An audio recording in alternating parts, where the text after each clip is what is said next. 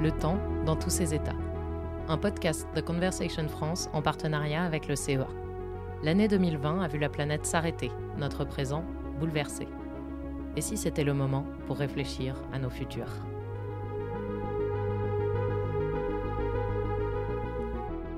Bienvenue dans notre premier épisode du podcast Le temps dans tous ses états.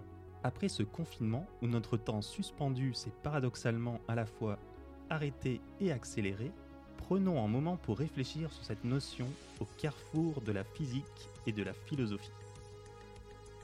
Pour ouvrir cette série, nous recevons un physicien, directeur de recherche au CEA et philosophe des sciences, Étienne Klein. Bonjour. Bonjour. Si l'on commençait par définir notre objet de discussion, cette notion de temps, faut-il la penser avec le prisme de la physique ou plutôt avec celui de la philosophie?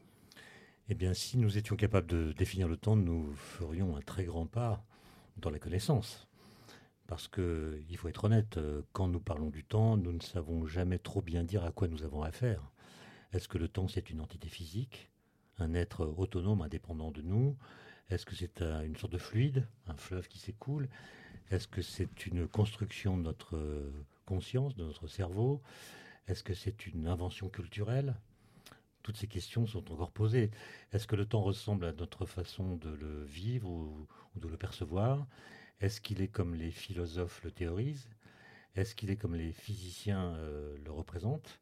Ce sont des questions euh, très compliquées.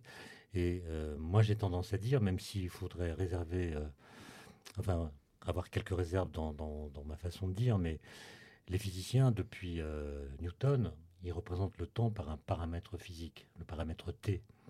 Et c'est ce paramètre T qui, inséré dans les formalismes, a rendu la physique très efficace.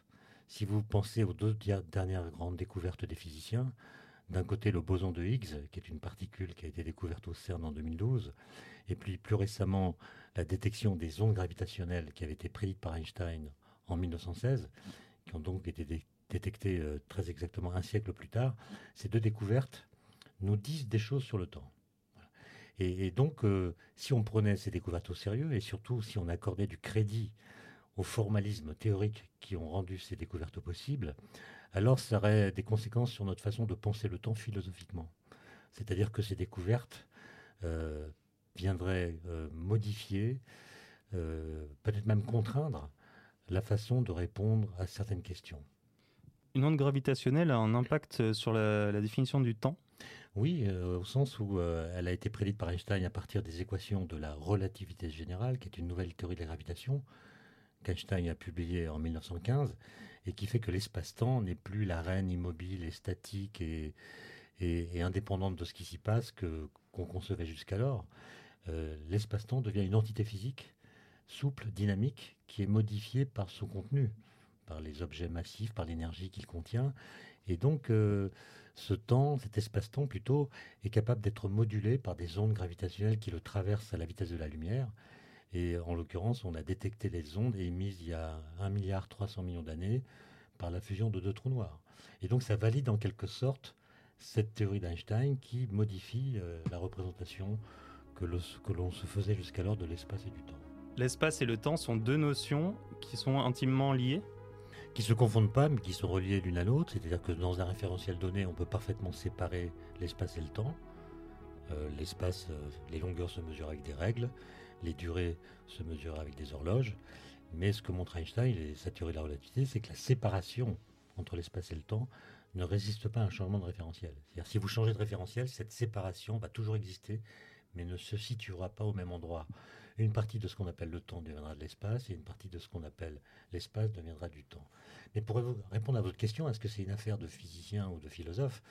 Moi, je dirais, au premier abord, c'est plutôt vers les, vers les philosophes qu'on doit se tourner. C'est eux qui ont posé la question du temps, les premiers, à l'origine même de la philosophie, en tout cas du côté des Grecs. Mais voyez bien que si vous faites confiance aux philosophes, ce qui est parfaitement légitime, vous allez devoir affronter deux problèmes. Le premier, c'est qu'ils ne disent pas tous la même chose. Et donc, euh, auquel all- allez-vous accorder du crédit? À celui qui vous convainc le plus, à celui qui est le plus éloquent, à celui qui produit une thèse qui ressemble à ce que vous pensez? Voilà. Donc, il faudra déjà trancher cette question. Ensuite, quand on regarde l'histoire de la philosophie, là, on va être très bref, mais en gros, il y a deux doctrines à propos du temps.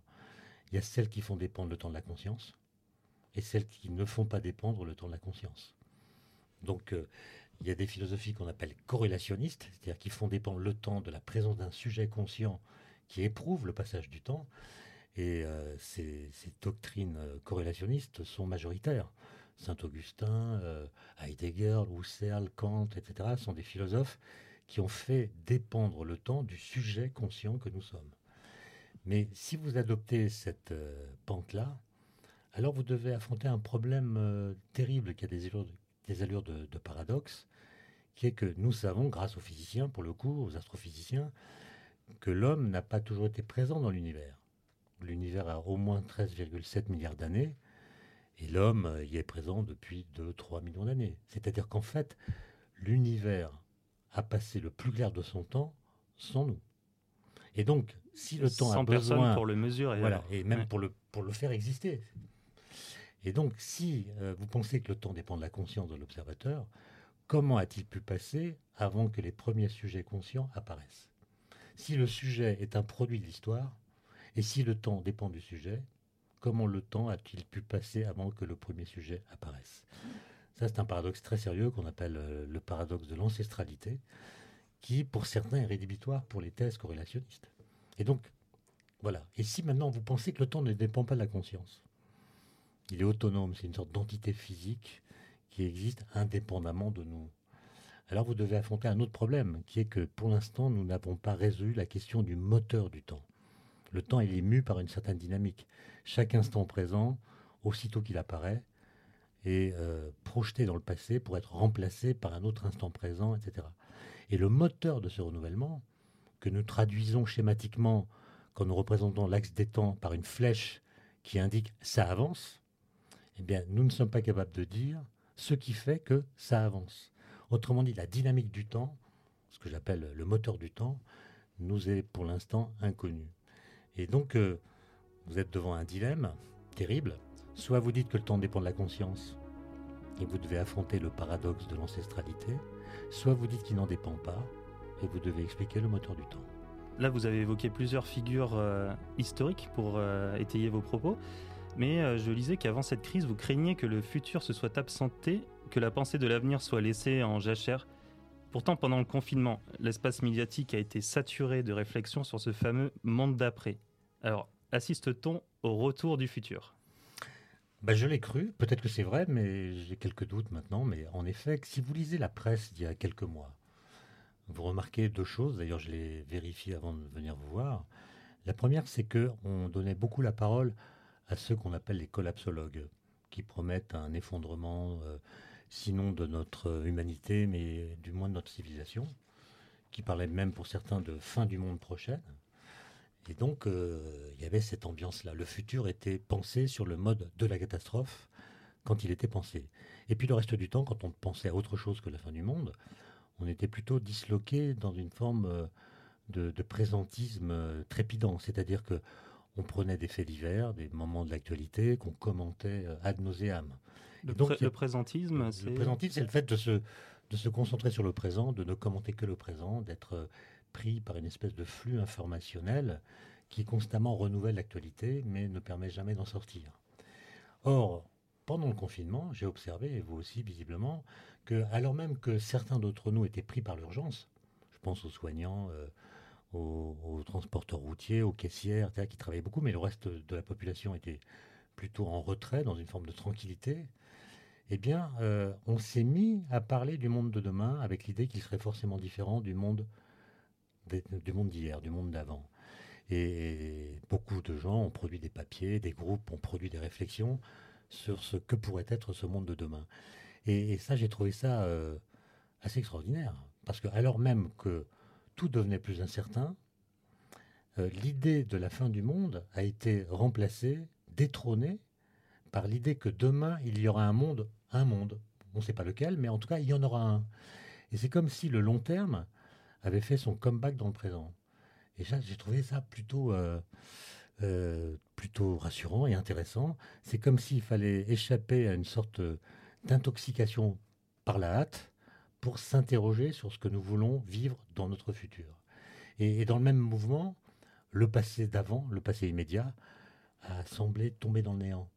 euh, les affaires qui nous avaient tant occupés.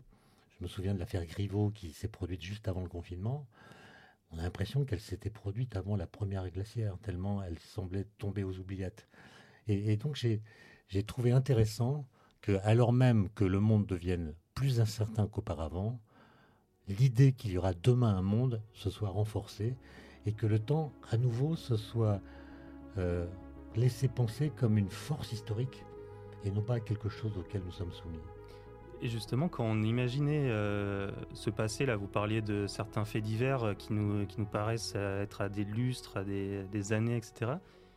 comment, d'un point de vue physique, on peut expliquer cette distorsion euh, complète du, temps? Alors, la perception du temps, on le sait, en tout cas, la perception des durées, elle est extrêmement relative, elle est euh, abîmée, déformée par de multiples, biais. Votre perception d'une durée, elle dépend de votre âge, de l'intensité des événements que vous êtes en train de vivre, c'est presque banal de le dire, mais selon que vous êtes passionné par ce que vous vivez ou selon que vous vous ennuyez euh, à un certain moment donné, votre appréciation des durées va être complètement différente. Notre horloge interne est très mauvaise, c'est une toquante pourrie. Et d'ailleurs, c'est pour cela que vous avez une montre au poignet. Constamment, vous devez remettre votre pendule pourrie à l'heure grâce à la montre que vous portez au poignet. Mais euh, ce qui est plus intéressant, euh, me semble-t-il, pour un physicien, c'est de s'interroger sur le statut du passé et sur le statut du futur. À l'heure où je vous parle, est-ce que le passé existe encore quelque part? Ailleurs que là où nous sommes, et à l'heure où je vous parle, dans ce présent où nous sommes tous les deux, est-ce que le futur qui nous attend existe déjà quelque part à attendre qu'on arrive? Alors, c'est des questions qui semblent stupides. Elles le sont peut-être, des questions un peu d'enfant, mais elles ne le sont pas tout à fait si vous vous rappelez que pour représenter l'axe des temps, en général, vous tracez un segment, un segment de droite, sur lequel vous indiquez une petite flèche. Et vous dites ça, c'est l'axe des temps. Bon. Maintenant, positionnez-vous à l'instant T, l'instant présent, l'instant où vous êtes, l'instant où se trouve votre présence. Au moment où vous êtes présent à l'instant T, est-ce que les instants du futur sont déjà là, sur l'axe? Hmm. Est-ce que les instants du passé sont encore là, sur l'axe?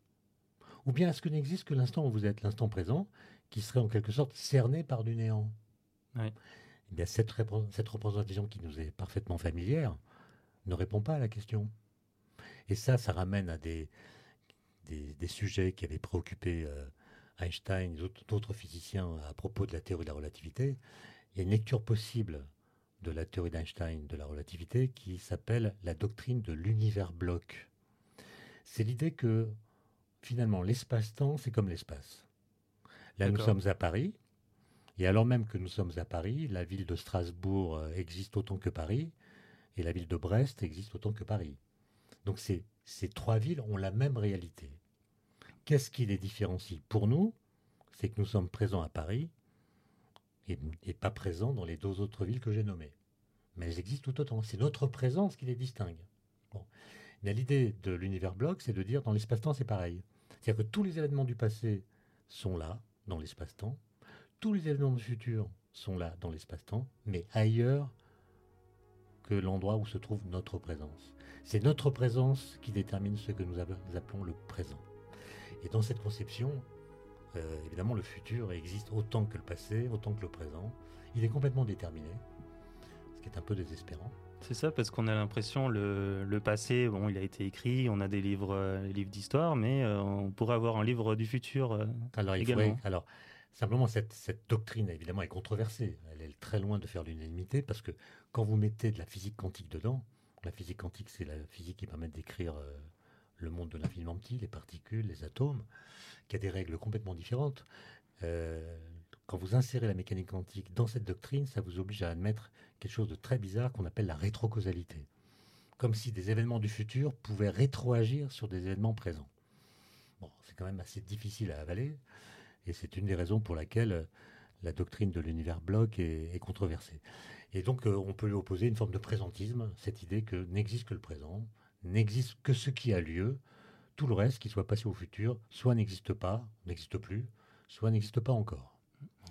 Et, je pense qu'en tant que citoyen, on n'a pas le temps d'attendre que les physiciens se mettent d'accord.